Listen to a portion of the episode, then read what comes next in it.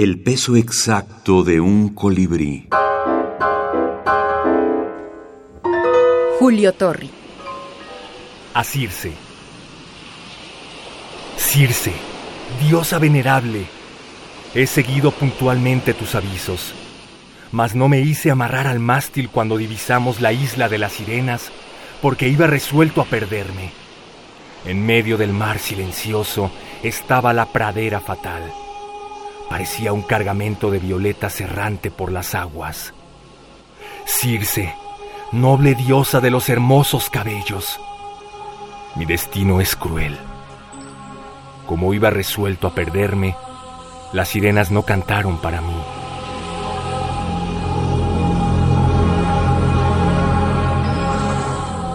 Julio Torri. Tres libros.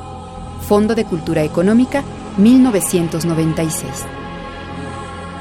Pues yo creo que con, eh, con lo que se queda un, lector ante, ante esta obra, eh, no podría ser eh, una especie de temor ante, de temor reverencial ante, ante esta hoja perfecta, que creo que es el, efecto más menos deseable que puede tener una obra. yo, yo pienso como, como, como Leonard Cohen que dice que una, eh, un poema muy intenso siempre te pide que contestes con tu propia historia. Y creo que así son todas las páginas de la, de la gran literatura.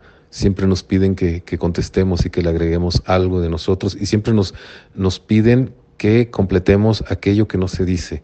Eh, entonces, eh, creo que Torri, por muy perfecto que pueda ser, no tendría por qué imponernos, sino invitarnos a formar parte de ese, de ese diálogo.